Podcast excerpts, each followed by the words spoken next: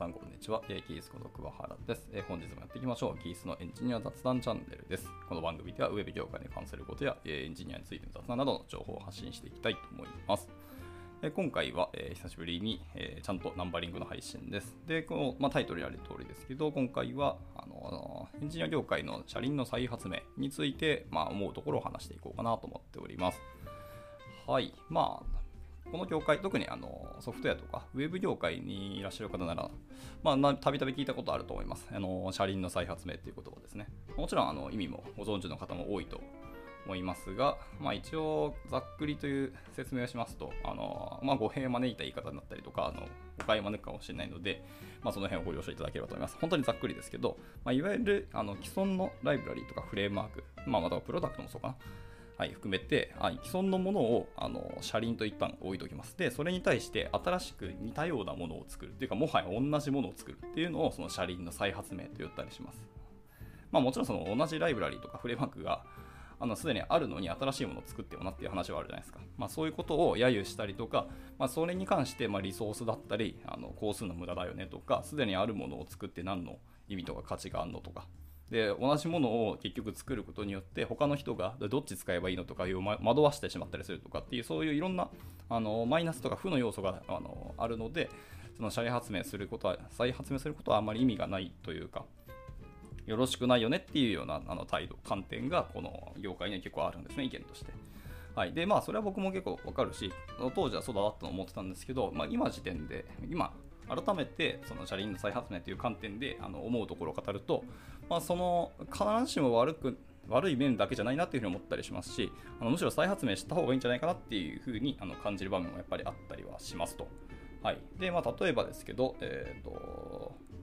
なですかね、その既存の車輪そのものがあの錆びついていたりとか、まあ、ボロボロだったり、まあ、いわゆるメンテナンスをされてなかったり、もう誰も見放さない、使わなくなったものとか、まあ、ると思いますよね。まあ、そういう古くなったりしたものっていうものを、えー、未だに使うかっていうともちろん使うことはないですし、まあ、あの異臭とかバグがたくさん上がってるけど、もうメンテナンスチームも誰もあのサポートしませんみたいな、そんな車輪をじゃあ使いたいかって、そんなこともないですよね。っていうのもあるので、あの一概に車輪の再発明自体が、えー、と悪いというわけではなかったりしますしむしろ現代の技術を使ってあのその新しくあの車輪自体を作り直したりとか、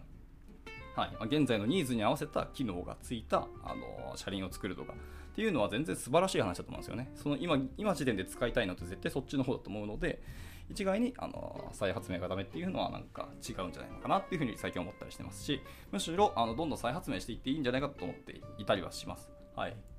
まあ、それがまあ僕の車輪再発明の今思うところですね。まあ、もう一個あとは、あの僕も OSS たまにやったりとかライブラリ作って公開してるんであれですけど、やはりあの再発明することによる学びって結構大きいと思うんですよね。まあ、昔はこういう理由とか、こんな機能がたくさんあって、そういうニーズがあったなっていうところですね、それを背景とかベースにしてですね、ソースコード自体もそれをベースにして、えっと、現代のものにどんどん拡張したり発展させていくっていうのは一つありだと思っていて、まあ、それならばあの本体の方にプルリクを出せばいいじゃんって思いますけど、まあ、出したところでそのコアの人たちがもうすでに見てない可能性って大いにあり得るんですよね。ですので、まあ、出したところでとかそこに時間かけたところで見てもらえなかったらつらってなってしまうので、まあ、それならもうフォークをしてもう潔く。はい、とかもうそうですねフォークしてそのままま作っていってもいいですしフォークしてあとドット Git 行くのはじゃあですねドット Git を全部作り直すですね新しく削除してまた Git イニットして作り直して、まあ、自分のリポジトリとするのは全然ありだと思います。はい、でそれによってあのやっぱりその既存の人たちが作って作り出したとか資源というかソースコードの歴史ですねをたどっていくとやっぱその設計であったりその思想というのは結構勉強になると思うんですよね。はい、やっぱ他人のコードをメンテナンスすると結構きついものは確かにあるんですけど、とはいえ、どういう思想でやってきたかっていうか、どういうコードを書いてきたかっていうのはすごく参考になったりとか、勉強になることが本当に多いので、まあ、そういう観点でも車輪再発明していくっていうのは全然ありだと思います。で、ちなみに自分のあの OSS としての活動することで、あの OSS に貢献をするというか、このウェブ業界に対してのあのコミコミットをしていくっていうところのあの貢献がすごくでかいですね。まあ、ついでに自分のセルフブランディングにもなりますからね。はい、いろんな観点があって、あの車輪の再発明っていうのは実はメリットもたくさんあるので僕は結構推奨をお勧めしていきたいなと思ってます。はい、でもちろん、えじゃあじゃあバンバンバンバンやればいいじゃんっていう話になるかもしれないですけどもちろんそうではなくてさっき言ったネガティブな話まあ、あれはでも今言ったメリットの方で書き換えはできるんですけど、やっぱりどうしても残ってしまうのは雑音のお話ですね。まあ、雑音というとちょっと聞こえが悪かったり失礼になるんですけど、ちょっと分かりやすさので今回はあの許容していただければ幸いです。はい。まあ、要は欲しいものとか欲しい使いたいライブラリって探しているものがあるんですけど、まあ、結局さっきも言った通り似たようなものがたくさんあって結局どれ使えばいいのとか、はい、ちょこちょこここが違ったりここが違ったりとかであの検索性悪くなったりはい、あのたどり着くまで時間がかかってしまったり迷わせたり惑わせたりするみたいな話はやっぱりあるのでなるべくはあの雑音を増やしたくないっていうのは正直あると思うんですよね。え僕も増やされてらしゃやっぱりたまにめんどくさいなと思ったりします。で、まあ、そのリポジトリ本体見に行って、イシュー見たりとか、メンテナンスとか、最終コミットとかとか、いろんなものを見てから、まあ、使う、使わないはやっぱ判断するんですけど、えっと、OSS をやる方とか、あのプロダクト、ライブラリを作られてる方は、ちゃんとその、なんですかね、クロージングというか、閉じ方っていうところも観点に入れて、やえーと、OSS をやられるのがいいんじゃないかなと思ってます。はい、もうやっぱりもう自分たちとか自分はもうこのライブラリとか、まあ、車輪に対してコミットする気がもうないですとか、まあ、正直飽きましたとか、まあ、疲れましたとか、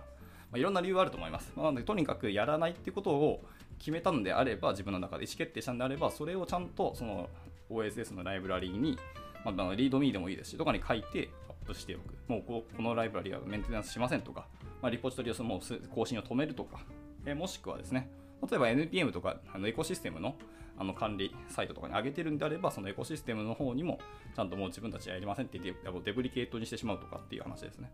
などなど、まあ、そういう態度をちゃんと表明することが、まあ、一つそれもあの OSS への貢献の一つだと思いますし、あの大事なアクションだなと思ってます。そういうことで、え、っとまあ、やっぱりやるんだったらその出口戦略というとちょっと聞こえ大きいですけど、ちゃんとクロージングっていうところも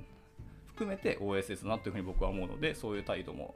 考えた上であのコミットしていただくのがいいんじゃないかと思っておりますし、まあ、これは自分の次回の意味も込めてですね、僕もなんかそう出してるんですけど、まあ、やっぱメンテナンスしなかったらそれはそれでって話はあるので、やっぱりちゃんと閉じ方っていうのはあの僕らも考えていきたいし、もし閉じてないものがあったら、あの改めてこう見られるか分かんないですけど、せめて一周上げて、この、えーと、ライブラリとかあのフレームワークってもう使えませんかみたいなところですね。だったらあのちゃんとクロージングしていただくのいいんだよみたいな一周を上げておくのも一つありかなと思ったりはしました。はい。なかなかこの観点に立つのって結構難しいし、やっぱりエンジニアってめんどくさがりで、あのまあ、正直の興味が湧かなくなったものに対してあのコミットするのはやっぱそれはめんどくさいと思ってしまうんですけど、いくらでもやっぱり貢献したっていう意味があるんだったら、その貢献したあのメリットとかバリューを使いつつ、あの閉じていくっていうところをちゃんと表明するのも一つだなと。まあ、やっぱ良い、えーと、クリエイターだとそういうところをやっぱり考えていくよなっていうのはやっぱあると思うので、そこも検討してくださいっていうお話でした。はい。まあ、ちょっと言いたいことを今日はちょっと言ってみた感じですけど、いかがでしょうか。まあ、参考になれば幸いですし、はい。なんか意見あれば、あのお気軽にあのまさかり投げていただければ幸いです。では、えっと、今回の収録は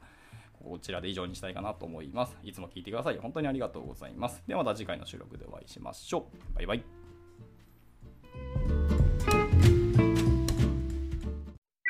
And now, a short commercial break. 現在、エンジニアの採用にお困りではありませんか？候補者とのマッチ率を高めたい、辞退率を下げたいという課題がある場合、ポッドキャストの活用がおすすめです。音声だからこそ伝えられる深い情報で、候補者の興味関心を高めることができます。株式会社ピトパでは、企業の採用広報に役立つ、ポッドキャスト作りをサポートしています。気になる方は、カタカナでピトパと検索し、X またはホームページのお問い合わせよりぜひご連絡ください。